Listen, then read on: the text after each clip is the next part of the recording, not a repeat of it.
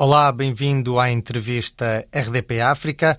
Hoje temos connosco um profundo conhecedor da economia moçambicana. Ibrahimo Moussagi é professor na Universidade Católica de Moçambique, doutorado em Economia do Desenvolvimento e acabou de ser homenageado pelo Centro Cultural da Beira pelos seus contributos para a economia moçambicana. Professor, bem-vindo. Os últimos anos foram marcados pela pandemia Covid-19. A economia de Moçambique já recuperou desse forte impacto?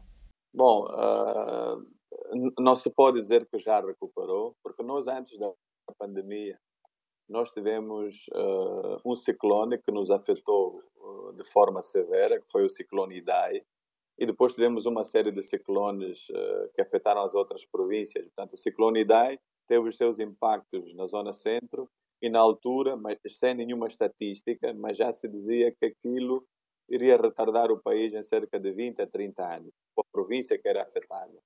E depois tivemos a pandemia, portanto, os impactos dessa pandemia são por todos nós conhecidos, houve esta contração da economia, do crescimento, uh, e houve um conjunto de medidas que na altura foram tomadas para procurar reverter a situação. Lembro-me que houve uma linha de financiamento do, do, de um banco do, do BNI, que é o Banco Nacional de Investimentos, portanto, um banco, um banco estatal, digamos, eh, virado para as questões de desenvolvimento. Uh, lançaram uma linha de financiamento para ver se davam algum oxigênio às pequenas e médias empresas.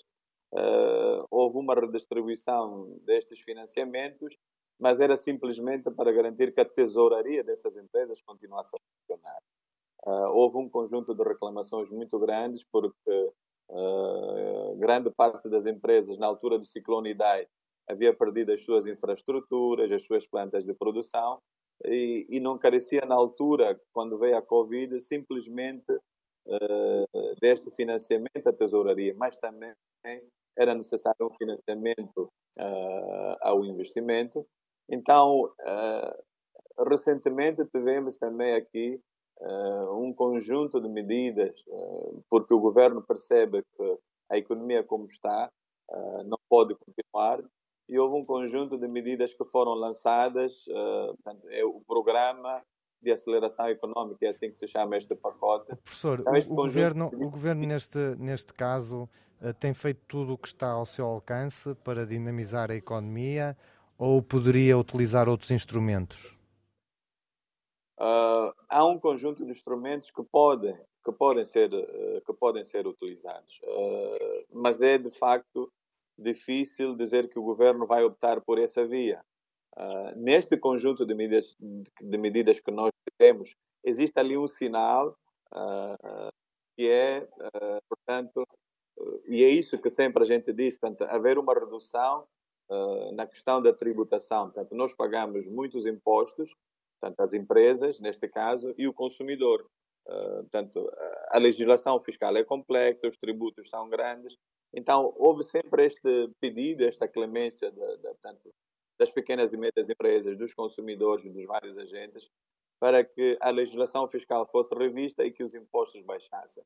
Agora, neste, neste programa de aceleração econômica, o que nós temos é, de facto, uma tímida redução, tanto do imposto sobre o valor acrescentado IVA, sobre alguns produtos essenciais, uh, mas neste momento, é, digamos que é prematuro dizer que as pessoas estão a ressentir-se uh, desta medida, mas a medida está lá, está a funcionar. E o que é que poderia ser, lado, o que é que poderia ser mais feito pelo, pelo Estado neste momento? Sem dúvida alguma, uh, tanto a questão da, da redução do IVA, portanto, deveria ser um pouco mais abrangente, este é o primeiro ponto, e isto beneficiaria mais consumidores. É? Professor, num, num, país onde a estrutura de, de, capital dos empresários ainda é muito débil, Sim. não seria importante haver aqui um investimento público ou até de, eh, de, entidades supranacionais para garantir que os investimentos são de facto efetuados eh, e não depender apenas de uma redução fiscal? Bom, a redução fiscal, ela, tanto é importante, né? E, e, e, a gente advoga isso porque nós temos, tanto o imposto sobre o rendimento neste caso das empresas, muito grande. E o imposto sobre as pessoas progressivo também muito grande. A base tributária é pequena, portanto, um grupo muito pequeno das pessoas que estão no setor formal, das empresas que estão no setor formal, vai suportar, portanto, com esta contribuição fiscal, para a grande maioria da população que não faz a sua contribuição porque não está registrado nesse sistema, uh, uh, portanto, formal. Sem dúvida alguma, esta é uma medida que se vai sentir uh, a curto prazo, digamos que seriam efeitos imediatos, mas, por outro lado, é aquilo que o Frederico dizia, deve haver um conjunto de medidas que também vai fazer essa indução, que vai conduzir, portanto, este setor empresarial para, de facto, uh, um bom porto. E estas medidas poderiam ser, uh, nós falamos muito disso, uh, portanto, para nós podermos dinamizar o setor empresarial, a acompanhar essa redução de que a gente fala, portanto, as infraestruturas devem estar a funcionar. Nós, hoje, portanto, a extensão do país é muito grande, mas não conseguimos ter uma via de acesso que liga o centro ao norte. Antes levavas dois dias, mas agora levas cinco ou seis dias. Eu falo, eu falo aqui de, um, de uma viatura 4x4, um carro alto, mas quando falamos de um transporte de mercadorias, tanto os, o número de dias pode, pode, pode aumentar e isso significa um custos de transação que depois é o consumidor que vai suportar. Essa então, devia ser uma, um, um, dos eixos de intervenção prioritária da, eh, do Estado, ou seja, infraestruturas de, de transporte, de saneamento, eletricidade, por exemplo?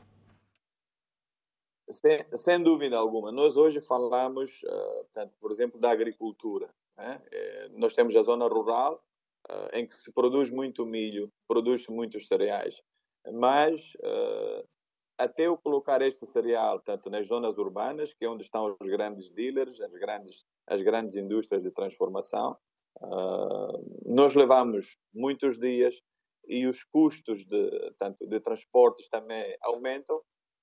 E aí estas grandes empresas que estão nos centros urbanos optam naturalmente por fazer uh, uma importação, a vizinha África do Sul, uma importação ao vizinho Zimbábue, Portanto, deixando de fora, neste processo todo, de, de, nesta cadeia toda de produção, portanto, os grandes produtores emergentes, que vão ter que esperar uma, uma, uma outra oportunidade para vender os seus produtos e normalmente costumam ser vendidos a preços muito mais baixos. O, o outro problema, para além destas vias de, vias de acesso, portanto, nós temos entre 50% a 60% da população não tem acesso à energia. E eu falo destes centros destes centros rurais de produção. Então, sem dúvida alguma, uh, o governo deve uh, priorizar uh, tanto a melhoria destas infraestruturas para, de facto, dinamizar algumas cadeias agrícolas de produção e para dinamizar também o setor, o setor empresarial. Isto seria do lado daquilo que a gente pode controlar, porque há também uma conjuntura internacional, por vezes que é desfavorável, e aí nós o que temos que fazer é simplesmente fazer um bom planeamento e tentar prever uh, estas situações adversas e pronto, ver como é que as podemos contornar. Atualmente existem eh, vários projetos de investimento relacionados com a extração do gás e de petróleo, mas essencialmente gás. Há muito ceticismo também eh, associado a estes, eh, a estes investimentos. Eh, há muitos críticos que dizem que o histórico que existe é um relativo à apropriação de recursos pelas empresas estrangeiras em detrimento de interesses nacionais. Moçambique pode ser um caso diferente? Bom, olha, eu coincidentemente hoje eu estava ler um jornal logo pela manhã e e o Papa Francisco disse assim: África não é mina para explorar, nem terra para saquear. Portanto, acho que cai bem portanto, eh, esta afirmação, eh, olhando para o contexto que nós temos hoje. O histórico, portanto, nós temos, eh, por exemplo, em Moçambique, os primeiros grandes megaprojetos, grandes investimentos, tanto capital estrangeiro, nós tivemos duas grandes indústrias, temos até hoje. E na altura, há cerca de 20 anos atrás, havia uma esperança muito grande uh, de que estas duas grandes indústrias iriam também, uh, tanto dinamizar a, a, a, indústria local e haveremos de ter ganhos, de facto. Estamos a falar do gás? Não, estamos a falar do, do alumínio primeiro e do, e do gás da Sasol, que está quase no sul do país, não ainda do gás do norte. Então, a Mosal uh, portanto, é simplesmente uma planta industrial que está em Moçambique e que simplesmente faz a transformação do alumínio. Portanto, a matéria-prima não sai de cá, vem de fora, uh, em pó, e depois há uma transformação. Portanto, a Mosal veio cá, uh, pronto, por causa do, da vantagem dos custos que nós temos comparativos de energia, e faz a transformação e os lingotes de alumínio, depois há uma exportação a partir de Moçambique. Mas nós não temos essa matéria-prima. E depois, depois temos também o, o, o, o, gás da Sazol, Panda e Temane. Uh, aí havia muita expectativa, mas hoje tu, quando passas por aquela zona, uh, quase que não vês transformação nenhuma, uh, tanto a acontecer à volta daquelas populações. E há, então, o, risco, há, o risco, há o risco do mesmo acontecer agora nos, nos projetos mais contemporâneos, nomeadamente nos que estão a ser levados a cabo pela Francesa Total? Eu, eu quero ter a esperança de que não. Eu quero ter a esperança de que não e, e penso sempre que pode ser possível, de facto, acontecer alguma transformação. Há o problema da há o problema do clima, portanto esta questão da transição energética e esta pressão que a gente vai sofrendo por causa da, da exploração destes recursos, mas eu penso que isto vai prosseguir. Portanto, é necessário. Uh, é o único recurso de que, por exemplo, Moçambique e alguns países da África têm, se não houver um investimento, portanto, nestas energias renováveis, portanto, eh, a única hipótese é, de facto, infelizmente, eh, estas energias, estes recursos fósseis. Mas esses contratos têm então, sido bem negociados pelo Estado moçambicano, no seu entendimento? Uh, nem todos são bem negociados, uh, mas eu penso que, como eu estava a dizer, uh, nós temos já alguma experiência de negociação. Eu penso que erramos com a Sazol, erramos com a Mosal, e há dias veio uma notícia também que dizia que a Mosal ganhou, faturou tanto e, e, o Estado não cobrou nada, zero do, zero do imposto sobre o, sobre, sobre o valor acrescentado. Então, uh, algo dizia que ali não está bem, portanto, aquela negociação que foi feita, mas eu penso que uh, tanto a sociedade civil, uh, tanto o governo, e, e a academia, portanto, já tem uma consciência e uma noção de que, de facto, é preciso negociar melhor estes contratos que nós, eh, que nós vamos recebendo, que é para, de facto, tirarmos maior proveito desses, uh, desses ganhos da exploração do, do, do, gás.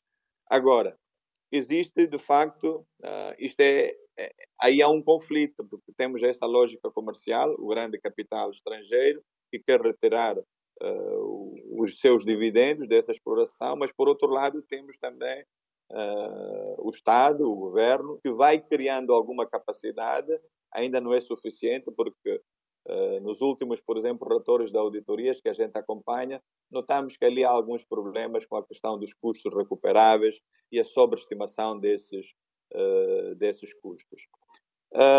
daqui a 10 anos, se tudo correr bem, Portanto, esta é a previsão do ponto, digamos, mais alto da exploração do gás. Daqui a 10 anos, uh, Moçambique estará a recolher portanto, o pico das suas receitas provenientes da exploração do gás. E é aí uh, que se fala, primeiro, uh, da questão da transparência dos fundos provenientes dessa exploração, portanto, do, das receitas provenientes. Portanto, são valores uh, muito grandes e depois fala-se também dessa questão da, da, da questão da absorção, portanto, a capacidade que nós, mas pronto, eu não acredito que isso vá acontecer porque temos muitos problemas. Mas, mas a absorção significa a capacidade que nós teremos de absorver tanto dinheiro, portanto, vamos conseguir. Há muito, pode haver uh, muito dinheiro, mas muitas necessidades, por exemplo, no sistema educativo. Não, não, não. Há de haver muito dinheiro para tão poucas necessidades, é o que se diz.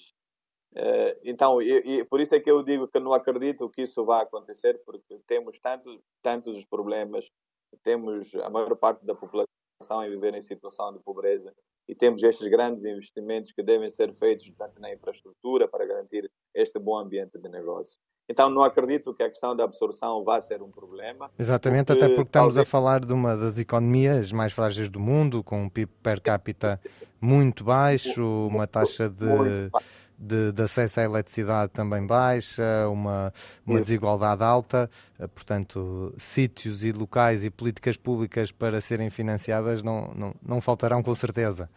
Uh, professor, há aqui também uma, uma, uma uh, Moçambique está aqui num com, uma, com desafios importantes também do ponto de vista da, da sua relação internacional e geopolítica. Tem enfrentado alguns problemas relacionados, problemas graves, na verdade, relacionados com, com o terrorismo internacional. Mas parece que Moçambique está claramente virado para o Índico, com fortes relações económicas com a Índia, com a China, claro, também com, com a África do Sul. Uh, em que, em, que, em que ponto é que se situa aqui a Europa e a relação com Portugal uh, para Moçambique? A questão da. Uh, esta questão da, da aproximação Moçambique, a China, Moçambique, a Índia, portanto, tem muito a ver não só pela facilidade como estes dois países penetram, e aí não digo só em Moçambique, em África, e, é preciso não ignorarmos isso. Uh, podemos é, uh, tanto o modelo de penetração chinesa por vezes é, é controverso, então uh, é preciso de facto também haver essa clareza e a, e, a, lei deve estar sempre por cima, que é para garantir que de facto os investimentos venham da melhor forma. a relação com, com Portugal, a relação com os outros países da Europa nem sempre foi, ah, digamos que, uma opção para, por exemplo, exportação dos produtos de, de Moçambique, nem sempre foi uma grande opção de importação dos produtos, portanto, provenientes da Europa, ainda que hajam, portanto, estas linhas, de, estas linhas abertas para nós conseguirmos colocar uh, os nossos produtos lá fora, na Europa, na América temos a AGOA, mas nunca conseguimos colocar lá nada. Uh, os grandes problemas aqui, e, e, são essas correções que é ah, preciso. Ah, professor, deixe-me aproveitar para perguntar se acha que eh, países europeus, nomeadamente eh, países como Portugal, estão mais interessados em vender para Moçambique do que em eh, explorar oportunidades de importação a partir daí. Bom, nós como eu ia dizer, uh, Portugal, tanto ou a Europa, uh, a tecnologia, a tecnologia, se nós quisermos importar a tecnologia da Europa em comparação com a tecnologia que nós vamos importar uh, da China, naturalmente é que vamos ter mais facilidades indo buscar a China do que a Europa. Portanto, aí falamos dos custos de, de produção que nós temos na Índia, e isso é muito associado também à mão de obra barata, que, portanto, o modelo de, de desenvolvimento que a China adota.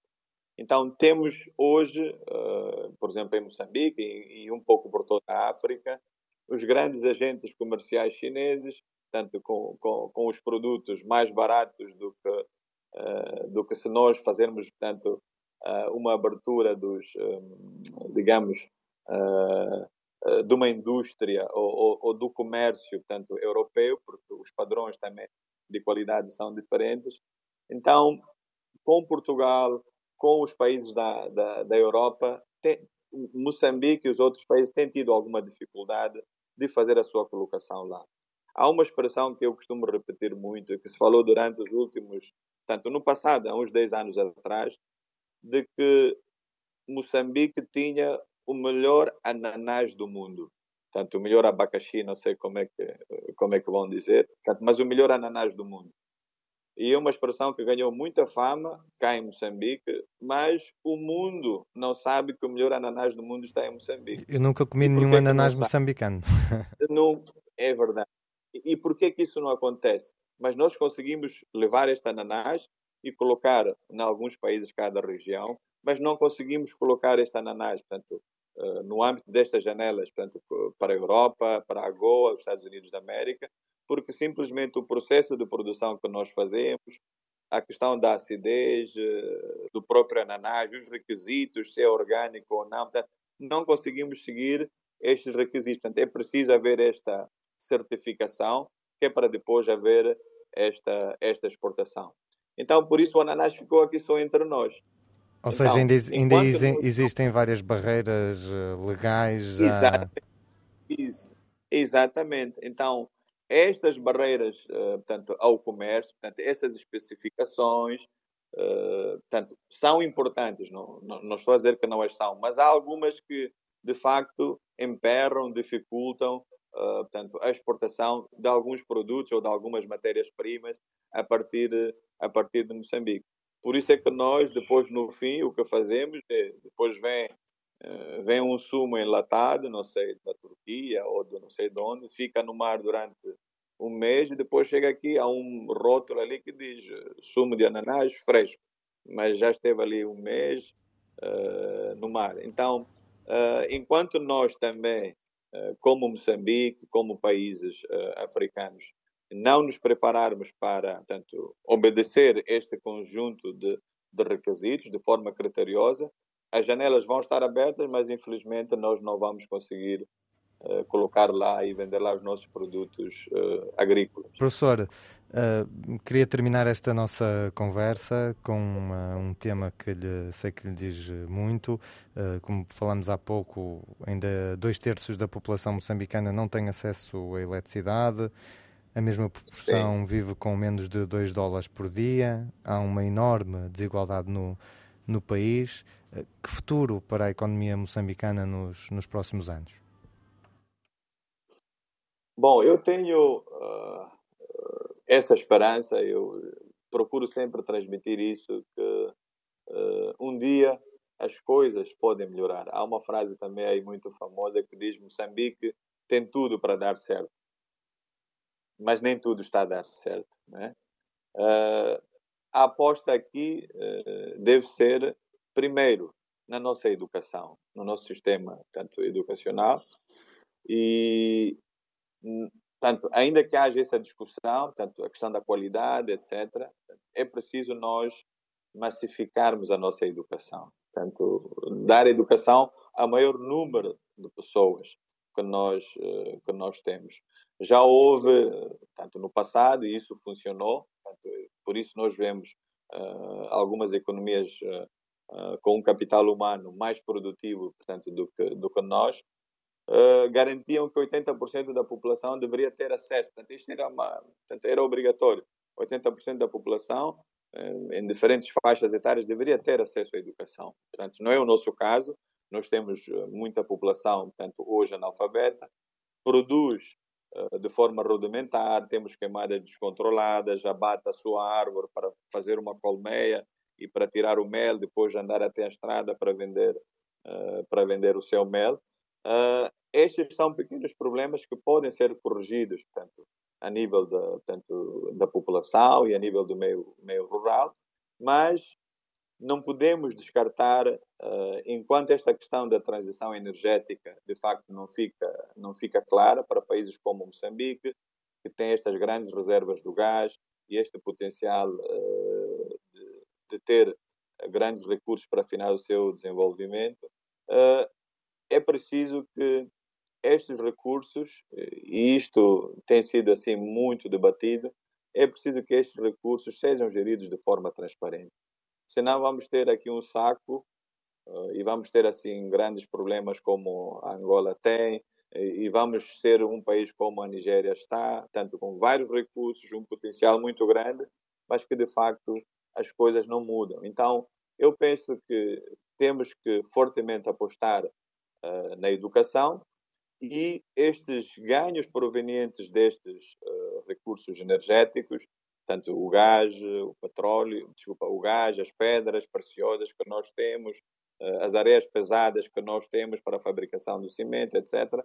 Portanto, devem nos ajudar a financiar aquela infraestrutura que foi danificada, que está danificada, que não tem a sua manutenção garantida, para que, de facto, a atividade comercial possa fluir e possamos ter uma base produtiva mais larga do que temos hoje e, de facto, aí seja possível, uh, portanto, este orçamento do Estado ser financiado com a maior parte das receitas provenientes da atividade produtiva em Moçambique.